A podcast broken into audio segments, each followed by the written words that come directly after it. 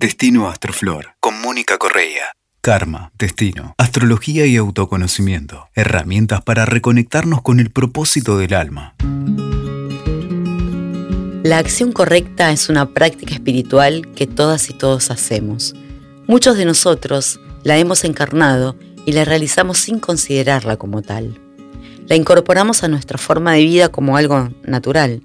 Sin embargo, cuando sabemos que es parte de nuestro entrenamiento como conciencias encarnadas y que forma parte de esta posibilidad de evolución, podemos dar un paso más. Pero ¿qué es en verdad la acción correcta? ¿Cómo podríamos discernir si en realidad eso que hacemos es lo correcto o no? ¿Hay experiencias y decisiones que pueden ser correctas para uno, pero no para otras personas? ¿Esa acción correcta es la misma para todos? ¿De qué forma podría darme cuenta que lo estoy haciendo bien? ¿En dónde me estoy equivocando? Este es un nuevo episodio de Entrenamiento Espiritual, una serie de encuentros que estamos haciendo con Moni para acompañar estos tiempos que de cierta manera son desafiantes y prometedores a la vez. ¿Qué cosas ya estamos haciendo que colaboran con nuestra propia evolución? ¿Qué cosas más podríamos hacer? ¿Qué cosas podríamos hacer mejor? Qué cosas ya no.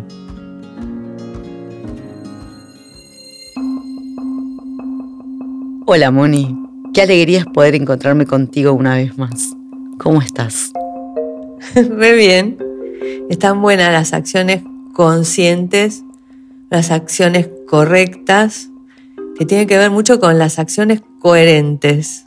O sea, ahí donde donde somos más coherentes, se abre cierta ventana de oportunidad.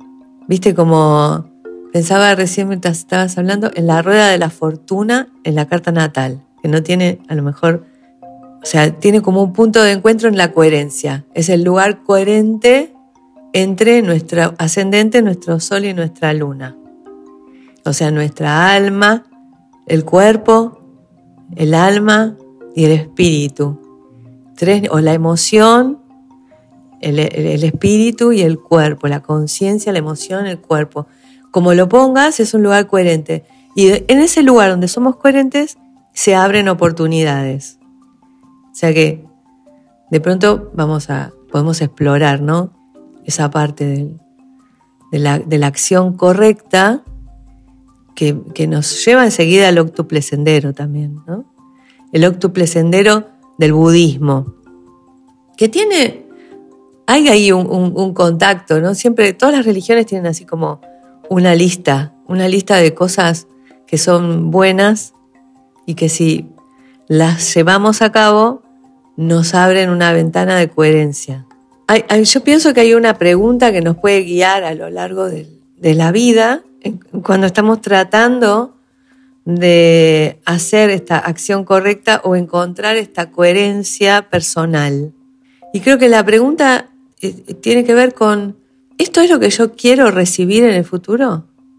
Porque entendiendo las cosas desde la ley del karma, todo lo que estoy creando, lo estoy co-creando conmigo misma para otro espacio-tiempo por venir. Entonces, si yo lo pienso así, es inevitable que, que la única manera de hacer las cosas correctas sea entender si yo eso es lo que deseo para mí, si quiero vivir eso.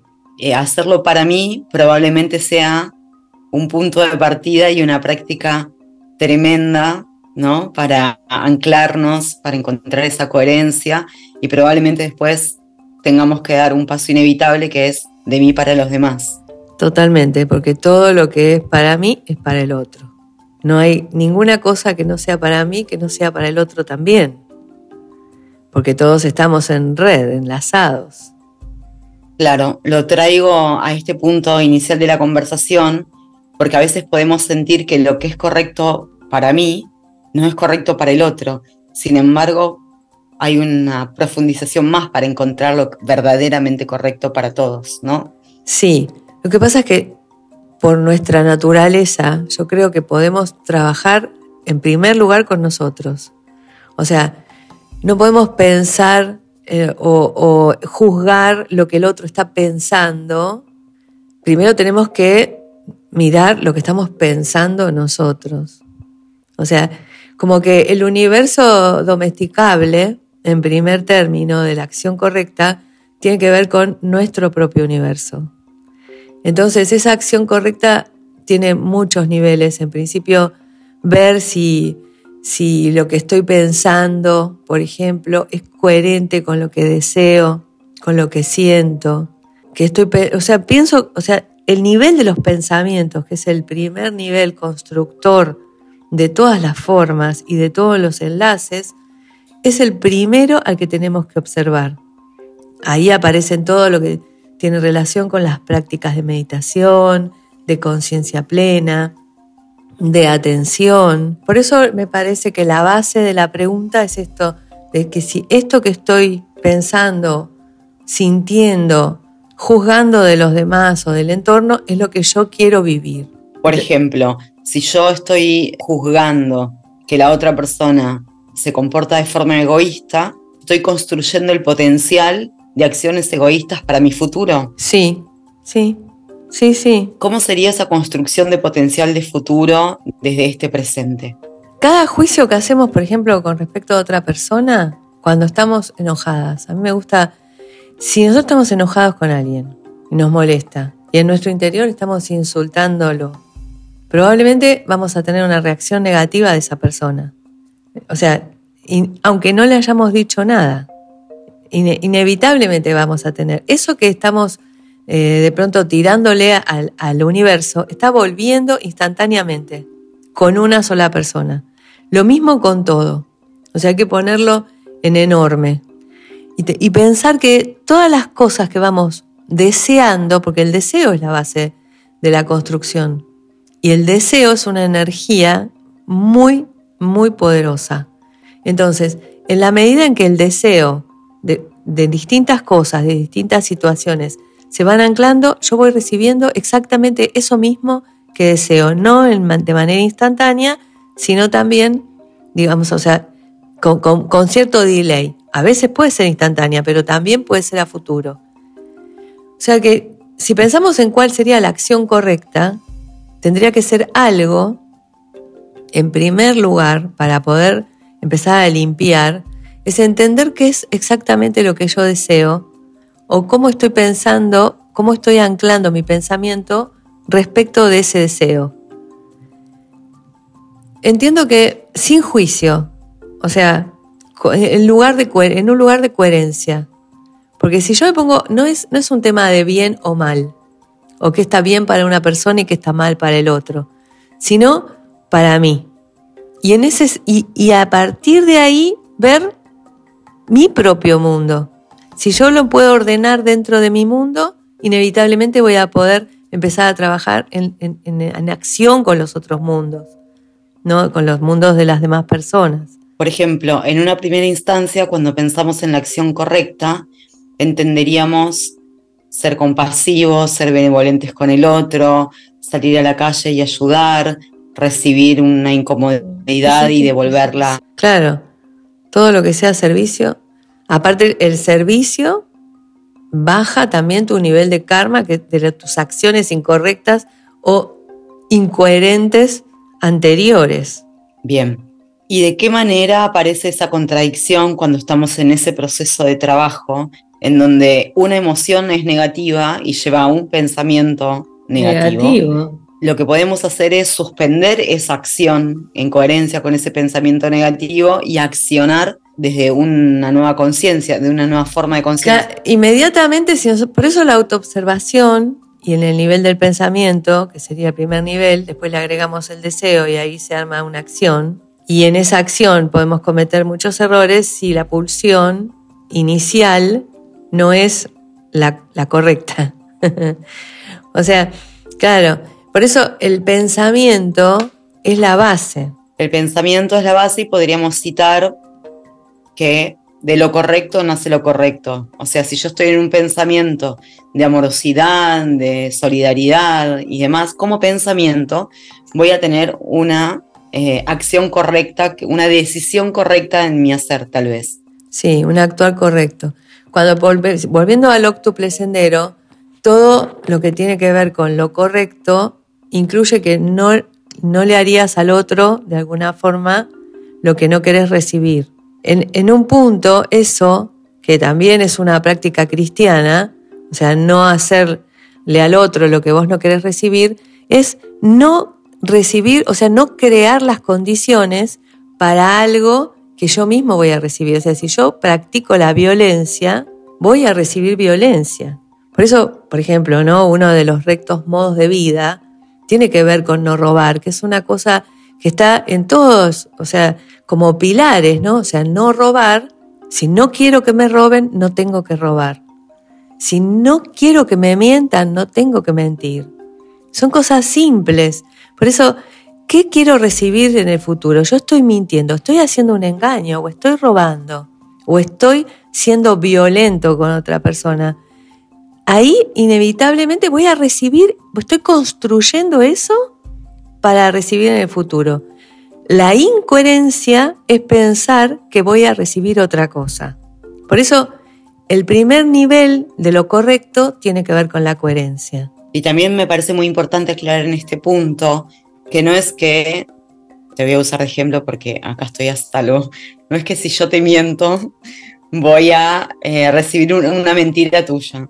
Si no voy a recibir la mentira probablemente del lugar más inesperado. Exacto, claro. Y varias veces, porque no es una vez sola, es todas las veces que haga falta, porque es un juego de espejos enorme, y va a ser todas las veces que haga falta para que uno entienda que no es necesario eso. O sea, que no es necesario mentir.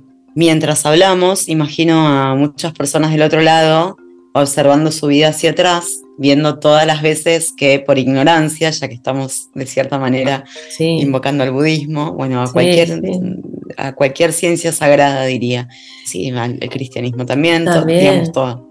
Em, ¿De qué forma nosotros por ignorancia hemos cometido todos esos, comillas, pecados y empezamos como a sentirnos muy insuficientes? Si nos castigamos, entramos en una energía donde no, vamos a poder no, no, esa no. evolucionar. No, claro. Pero si nos vemos ignorantes, sí, y sobre todo en la recuperación de la potencia de que en este presente podemos corregir y podemos crear hacia adelante, que el karma no condiciona.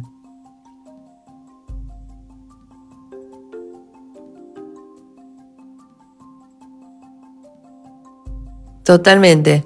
Sí, el karma tiene, o sea, maneja determinadas, este, es como decir, bueno, tiene determinadas líneas de manifestación que están activas y que en tanto nosotros no empecemos a trabajar voluntariamente, porque esto es totalmente, o sea, es muy desde uno. La voluntad es fundamental. Entonces, en la medida en que esa voluntad aparece para ir eh, evolucionando, inmediatamente las condiciones kármicas pueden frenarse, se frenan. Sobre todo se frenan cuando ya aprendimos algo. Entonces, ahí hay como muchos niveles, ¿no? Entrenarse, entrenarse en la autoobservación, entrenarse en eh, el proceso del pensar, aprender a frenar esos procesos, compensar las cosas que estuvimos pensando mal te digo, pero ni siquiera entrando en la acción, ¿no? O sea, antes de eso, la primera acción está adentro de la cabeza de cada uno. Entonces, aprendiendo ahí a, meditar, básicamente, ¿no? A tener atención en lo que estamos pensando, a compensar el pensamiento negativo, correrlo de la vida. Empezamos a crear condiciones emocionales que son correctas que son más felices, son más armoniosas. Y eso nos hace tomar acciones que también están en sincronía con esa vibración que es diferente de la vibración de la violencia, de la mentira, de la división, porque cuando miento estoy dividida. O sea, cuando se ejerce la violencia también estamos divididos, porque el otro es un yo, es uno igual que yo. Entonces, como, todo está conectado, todo lo que hago afuera me vuelve muy fuerte y me vuelve todas las veces que haga falta. Creo que ahí, eh, eh, por eso te decía esto, ¿no? ¿esto es lo que yo quiero recibir en el futuro? Si yo me paro un instante, pienso un instante antes de hacer una acción, analizo lo que me pasa en en mi emoción o en mi mente respecto de si eso es lo que yo quiero vivir, entonces ya está. Lo voy a poder cambiar. Porque inevitablemente, capaz que no es instantáneo, ¿no? Vamos a tardar un cachito porque hay cosas que están en, en, en ritmo. Hay cosas que ya vienen, ¿viste? Sí, llevándolo a la vida cotidiana, muchas veces decimos a otra persona que está dando sus primeros pasos en un cambio de vida, por ejemplo, de alimentación o de lo que sea, es, bueno, tampoco vas a cambiar en dos semanas lo que no cambiaste en 30 años. Por supuesto. Y podríamos replicar eso para el karma también, ¿no? Para lo invisible. Para lo invisible, sí, es exacto. Porque hay hábitos, formas, ¿viste? Hay, hay hábitos de mentir, por ejemplo. Hay gente que lo tiene, que, que directamente sale, personas que sale la, la mentira como algo muy muy, muy instantáneo, enseguida lo, lo, lo como si y ahí hay que empezar a ver cómo hago para separar, ¿no? A mí me divierte mucho como práctica espiritual, ¿no?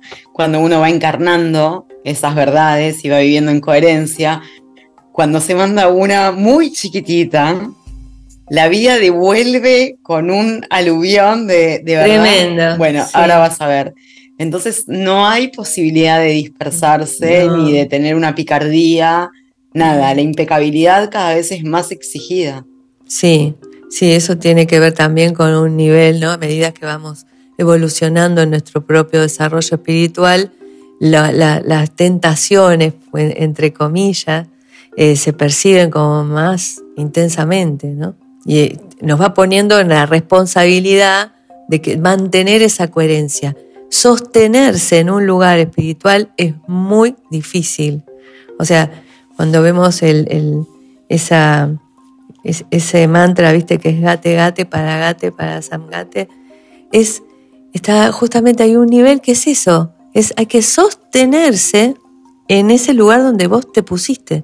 Aunque incluso dentro de una práctica, no solamente de acción o de emoción, sino en una práctica de meditación, uno entra en un estado y hay que sostenerse, es muy difícil ahí, ¿no? Fíjate que cuando hacemos una postura de yoga, naturalmente también pasa lo mismo. Es decir, bueno, si la logré, ahora sostenela. Ajá. O sea, esa es la parte difícil. Y en el espíritu pasa igual. Se me ocurren un montón de, de formas de continuar la conversación, pero también me parece que antes de ir hacia la creación desde el deseo, eh, quisiera mm, reflexionar sobre esto que nos pasa, que es que muchos de nosotros, desde hace mucho tiempo, nos sostenemos en, esta, en este mejor nivel de conciencia, mejor entre comillas, ¿no? Para simplificar la conversación. Y sin embargo, vemos que hay cosas que no se facilitan, hay tradiciones que existen, hay carencias, hay pérdida de, hay momentos de, no fe o de hundimiento de, del espíritu como de, forma coloquial.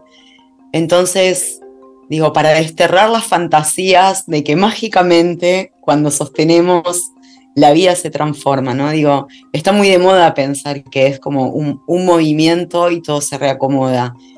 ¿Por qué hay un dolor y un padecimiento y un montón de otras situaciones que a pesar de esta constante práctica espiritual no se terminan de, reacomodar. Claro, lo que pasa es que lo primero, todo necesita un desarrollo, ¿no? Una planta para crecer, un bebé para gestarse, y ese desarrollo también existe dentro del plano espiritual, o sea, es inevitable. Y no es instantáneo. Lo, instantáneo es una, una mentira actual. Es una de las tantas ilusiones. Hay unas ilusiones muy divertidas. Porque en esa búsqueda de coherencia, cualquier cosita que no esté en coherencia, vibrando, va a evitar lo instantáneo. Lo instantáneo es un estado de totalidad absoluta del ser y nunca ocurre en general. Podés tener un atisbo en una meditación de esas extraordinarias, o haciendo el amor, o que en cualquier acción, danzando tal vez, en una meditación activa, lo que sea, pero es solo una O los deportistas cuando están haciendo una maratón. Hay como momentos de totalidad y en esos momentos de totalidad que son instantes, vemos cómo se abren las puertas. Pero, porque es un momento de coherencia absoluta. Pero en general estamos divididos en nuestro interior y entonces hay trabajo para hacer. Y hay diferentes velocidades en el, en el proceso evolutivo. No, es, no son las mismas velocidades a nivel de la mente, a nivel de las emociones, a nivel de lo físico. Es, un, es una trama. Entonces, sincronizar toda esa trama no, no es tan simple. Por eso hay que pensar en cosas a largo plazo, de alguna forma, y al mismo tiempo pensar en, un, como un solo por hoy. Solo por hoy no voy a mentir. claro. Y ahí entonces puedo entrar en, un camino más. Incluso eh, también en permanente introspección, ¿no? Porque pensaba en lo correcto, que también está viciado de capas y capas de imposiciones sobre qué es lo correcto y, cómo somos good girls y cómo nos adaptamos o, ocupamos los roles que van. Y tenemos que ir desandando la personalidad, porque a veces una acción que como buena cristiana no sería correcta, es correcta para el plano del alma o para el plano evolutivo, poner un límite, decir que no, correrme de un lugar de mm, servicio eh, en donde hay como casi un abuso energético, por ejemplo, ¿no? Sí, aparte como es un proceso, también me parece que no podemos, o sea, existen estas, estas cosas que son como eh, lo religioso o, lo ético, lo que se supone que, hay que hacer, y después están las cosas que podemos hacer en ese momento de la vida. Y en ese momento tenemos determinadas condiciones, determinadas condiciones kármicas, interiores, ¿no? O sea, hay un montón de, cosas que, que nos rodean que van a ir tirando los resultados para algún lugar. Como que van a ir, viste, condicionando nuestras acciones. En ese sentido, siempre esperar un, o sea, tomarnos un instante nos puede hacer cambiar la elección. O sea, tomás un instante y elegís ir para un lado, para el otro, y eso te pensar una cosa, pensar la otra, decir algo o no decirlo. Y esa situación ya te cambia el resultado, porque no son grandes, o sea, lo instantáneo que decías recién, no, no son grandes, viste, giros, sino que son pequeños movimientos que nos permiten acercarnos a nosotros mismos. En el medio va a haber un montón de ilusiones, porque estamos en una, o sea, nuestra, nuestra existencia es ilusoria y el ambiente en el que estamos es de naturaleza virtual, todo es ilusorio y entonces hay muchos espejitos de colores, por decirlo así, muchas cosas que nos pueden confundir. El trabajo no va a ser eh, de capas de encarnaciones, capas de encarnaciones, capas de ilusiones, capas de personalidades, de condicionamientos, de cuestiones que tienen que ver con los medios ambientes en los cuales nos movemos y códigos de esos medios ambientes, porque lo que está bien para un cristiano a lo mejor no está bien para no sé, un musulmán o para un, son distintas o para un budista, o sea, estas cosas que lo que está bien en una cultura, a lo mejor en la otra es un problema ético y moral gravísimo. Entonces, teniendo en cuenta ese medio ambiente que es ya una predisposición de la encarnación, nosotros encarnamos en una familia con determinada religión, con determinadas condiciones físicas, emocionales, eh, económicas, hay toda una cuestión y nuestro desafío es, con ese entorno, ser coherentes. O sea, avanzar en una coherencia interna, entendiendo que ese es el lugar, porque cada, o sea, no encarnamos en una, en una familia de casualidad y no encarnamos en una religión de casualidad. Cada religión es un camino hacia vos mismo. Sí, no sé si es correcto, pero siento que hasta incluso una misión inicial cuando conocemos todas esas limitaciones, por así decirlo, o, esos marcos en donde nuestro alma eh, decidió, o tuvo que encarnar. Digo, también sobrevivir es eh, una fuerza y una práctica espiritual, y no digo solo en un sentido de sobrevivir la vida biológica, sino sobrevivir en lo que traemos de conocimiento espiritual, sobrevivir en nuestra mirada benevolente sobre el mundo, aunque las circunstancias hagan que nuestro medio ambiente inmediato sea de tristeza y de carencia y de enfermedad tal vez. Y si uno puede sobrevivir en espíritu algo interior, eh, luego cuando puede eh, diluir o, salirse de esos lugares por aprendizaje o por mérito, digo, también eso ratifica esa fuerza, ¿no? Sí, es pienso que se fortalece el espíritu en la medida en que uno trabaja con esas herramientas. Eso es lo que hay. Con estas herramientas yo tengo que hacer lo mejor que puedo con mi vida, en mayor coherencia. Es con esas herramientas, no son con otras. Ahí también hay una magia. Porque si me doy cuenta que eso es lo que tengo, puedo avanzar. Y si estoy queriendo otra cosa, puedo caer en esto de, por ejemplo, robar. Me parece importante, eh, justamente por este ejercicio de vernos en retrospectiva, donde inicialmente pueden aparecer muchos castigos o muchas ilusiones de qué hubiese sido de mi vida si yo hubiese sabido esto, o si yo hubiese actuado de otra forma. Y bueno, la típica es que si hubiese nacido en otro país.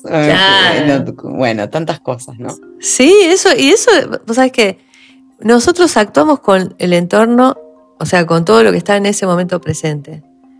Y dentro de unos años decimos, no podemos ni juzgarnos, porque la que éramos en ese momento no somos ahora. Por eso el presente es lo mejor que hay. Es lo mejor que tenés, es el, tesoro. Y tal vez eh, una forma de entender este presente sagrado, sea cual sea el que hoy nos encuentre, es mirarnos hacia atrás también con benevolencia y con compasión y decir, bueno, hice lo mejor que pude, como estás explicando, y también para adelante, ¿no? Entender que tal vez ahora puedo otra cosa, que no estoy condicionada por ese pasado, ni por mis malas acciones, ni por, eh, viste, esa, esa mirada fantasiosa de, bueno, si naciste en un lugar hostil o tuviste una infancia hostil, bueno, el merecimiento, que podemos dedicarle otro episodio, ¿no? El, el, merecimiento como castigo, que es muy traumatizador, me parece, ¿no? Cuando uno empieza a buscar Sí, totalmente. Hay que, hay que ver que, o sea, nosotros estamos hoy en esta posición y estamos construyendo nuestro futuro. En cada paso que das, en cada cosa que pensás, en cada emoción que permitís, digamos que alimentás, ¿no? Porque las emociones también se alimentan. De hecho, si nosotros queremos tener un lindo, una, una energía, por ejemplo, no sé, estás mal, estás deprimido, te acordás de algo, un momento donde estabas feliz y es, como una cápsula de energía positiva eso, ¿no? Devuelve la felicidad. O sea que hay, de la misma manera, al revés, ¿no? Si me todo el tiempo reescribo la historia dolorosa, voy a recuperar también parte de eso. Entonces, por eso el momento presente, no, no por ser desmemoriados, sino que el momento presente es una oportunidad única para avanzar de manera coherente al futuro. Entonces, ¿qué quiero para mi vida? Y pararme ahí. Perdonar cualquier cosa que yo haya hecho, o sea, perdonarme en, el, en ese pasado, ¿no? Que, decías recién, y usarlo como herramienta nomás. O sea, eso era lo que había, eso es lo que. Y se puede todo se puede compensar igual. O sea, todo se puede mejorar, todo se puede compensar.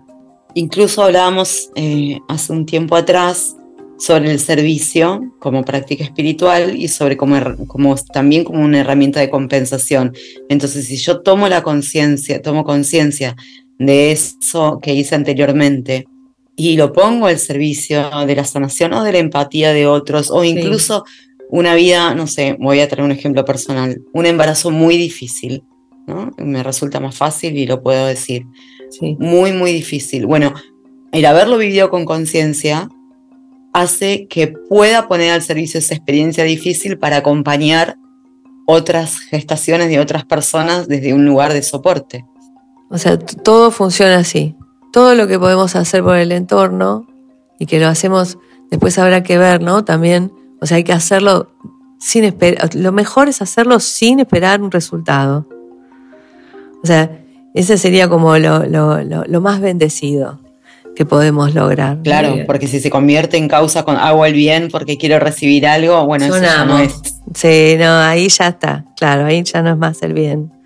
Ahí es interés. También hay algo muy hermoso que yo creo que se convierte como en una inevitable adicción, ¿no? Lo correcto se va encarnando y no solo porque sabes que hay consecuencias, sino porque en un momento ya no puedes hacer otra cosa. O sea, no mentís ni siquiera por el otro, ni por un castigo. No mentís porque eh, es imposible para vos. ¿no? Porque es ruido, porque es un ruido. Exacto. De, qué manera todo, todo eso de verdad se hace algo con uno, ¿no? Sí. Y no, no hay forma de regresar. y, está muy bien. Claro, y está muy bien. Es como cuando aprendemos a leer, después ya no podemos dejar de leer, porque ya ves las letras y aparecen. Y es lo mismo, o sea, ni bien empezamos a ser coherentes, nos damos cuenta, percibimos instantáneamente cuando no somos coherentes. Total. Yo lo, veo en una analogía muy simple que es como la desintoxicación de una comida que nos hace mal cuando dejamos de comer lácteos o harinas o cualquier cosa que no sea cosa que sentimos que en ese momento nos está haciendo mal, que no es coherente con nuestra biología. Claro, que, y que puede, puede cambiar aparte, o sea, como que es súper dinámico. Es un buen ejemplo ese, porque digo, mucha gente deja de comer carne por un montón de situaciones y tal vez debe volver a comer carne por otra cosa, pero si no es coherente con eso, esa carne le va a caer muy mal y la va a pagar caro, hablando sí, sí. Eh, simplemente, ¿no? Sí, eh, sí. Lo, pagamos. Y bueno, es, eh, las leyes actúan en el todo, todo el tiempo. Sí, manera constante. Es esta, es esto que hablábamos antes, ¿no? Como que se va haciendo cuerpo también, se va haciendo, se va haciendo hábito, somos más eh, sensibles a cualquiera de esas distorsiones del campo y eso nos, nos, nos, va llevando responsablemente a mantener la coherencia. En otro episodio eh, me gustaría que hablemos de esto, ¿no?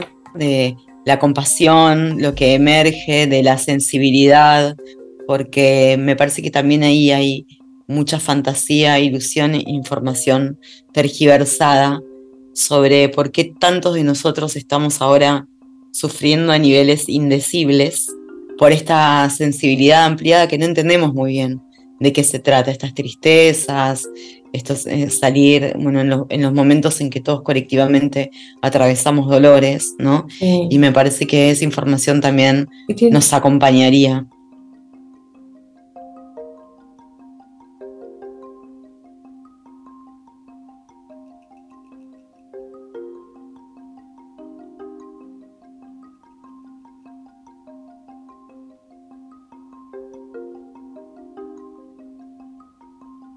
Sí, pienso que tiene que ver con el proceso evolutivo global, ¿no?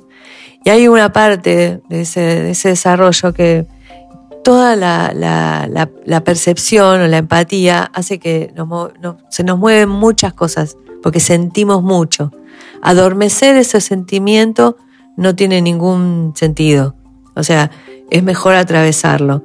Una vez que lo atravesamos ya podemos conectarnos también no solo con la tristeza, sino también con la potencia de la vida que está constantemente rodeándonos. O sea, y no, no, no, no recomiendo para nada cerrarse a esas sensaciones. La empatía es muy buena. Te voy a dejar para un próximo encuentro toda la posibilidad de la acción correcta desde el deseo. Bueno. Que me parece que también tiene muchas capas eh, y muchos desafíos de malos aprendizajes, ¿no? Porque también el deseo tiene como todas sus octavas uh, y todas sus, y sus trampas.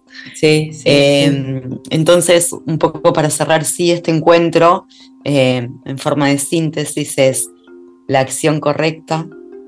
La acción correcta no solo tiene una definición, hay acciones correctas para todos como colectivo y como seres humanos en evolución, pero también uno tiene que ir a buscar qué es lo correcto para uno en este momento. Siempre los pilares, por eso el octuple sendero desde los budistas o los diez mandamientos, ponerlos así, los diez preceptos que tienen que ver con, con los cristianos, es una guía, tiene algo ahí, no, es, no son palabras vanas, es una guía útil para saber por dónde tenemos que movernos para salir airosos de, este, de esta virtualidad. Claro, yo sí pienso eso, que en estos tiempos tan confusos, ¿no? Donde se inventan tantos métodos y ahí todo, está todo sucediendo, tal vez volver a las sagradas escrituras, sean de- del tipo que sean, en donde convergen también en esa coherencia, están todas diciendo lo mismo, Todas. desestigmatizarlas de que son mandato y manipulación, si bien muchas fueron usadas así. Pero todo puede ser usado como mandato y manipulación. Pero la base es sagrada. O sea, lees los Yoga Sutra, son sagrados y tienen información sagrada, importante para tu camino espiritual. Y vemos, y en lo simple, ¿no? De los diez mandamientos, hay una información sagrada. Está recontra resumida, pero estás, es sagrada. O sea, es básica. Tipo, bueno, acá, un protocolo, ¿viste? Es un protocolo. Tipo, bueno, si haces esto, te va a ir mejor. Claro. Entiendo que es resumida también porque va acompañando la evolución, o sea, no matarás Claro. eh, funciona en un sentido de evolución primaria para unas personas y ese mismo mandato, man- mandamiento, funciona para cualquier otro nivel en donde las personas estemos, aún sabiendo que ninguno de nosotros que estábamos compartiendo esta conversación se nos haya ocurrido matar. De todas maneras es guía porque podemos estar matando partes nuestras, eh, partes Es- de otros, anulando tantas otras cosas, ¿no? Exacto. Sí, sí, por eso hay que tomarlo, ¿viste? Hay que tomarlo sacando lo lo institucional. O sea, no mezclemos. Agarrar, digamos, lo, lo espiritual y lo que me sirve para mi camino espiritual y, y correr de pronto las instituciones que, que están, o, o los humanos que están en las instituciones. Entonces, como un bonus track, yo sé que a vos no te gusta compartir comillas bibliografía, pero tal vez a modo orientativo para ir a buscar serían, yo sé que vos siempre nombras Los los, Yoga Sutras. los Yoga Sutras, Sí. los Diez Mandamientos, el Octuple Camino. Sí. ¿Me ¿Querés contar vos? Pero, ¿Qué no, esas, creo que ahí tenemos ya, como para, yo siempre eh, digo, ¿no? Si tengo que salvar un libro de todos los libros del planeta, Yoga Sutra, no hay otro. Porque está toda la descripción del camino espiritual. Gracias, Moni. Ay, gracias a vos, Nati.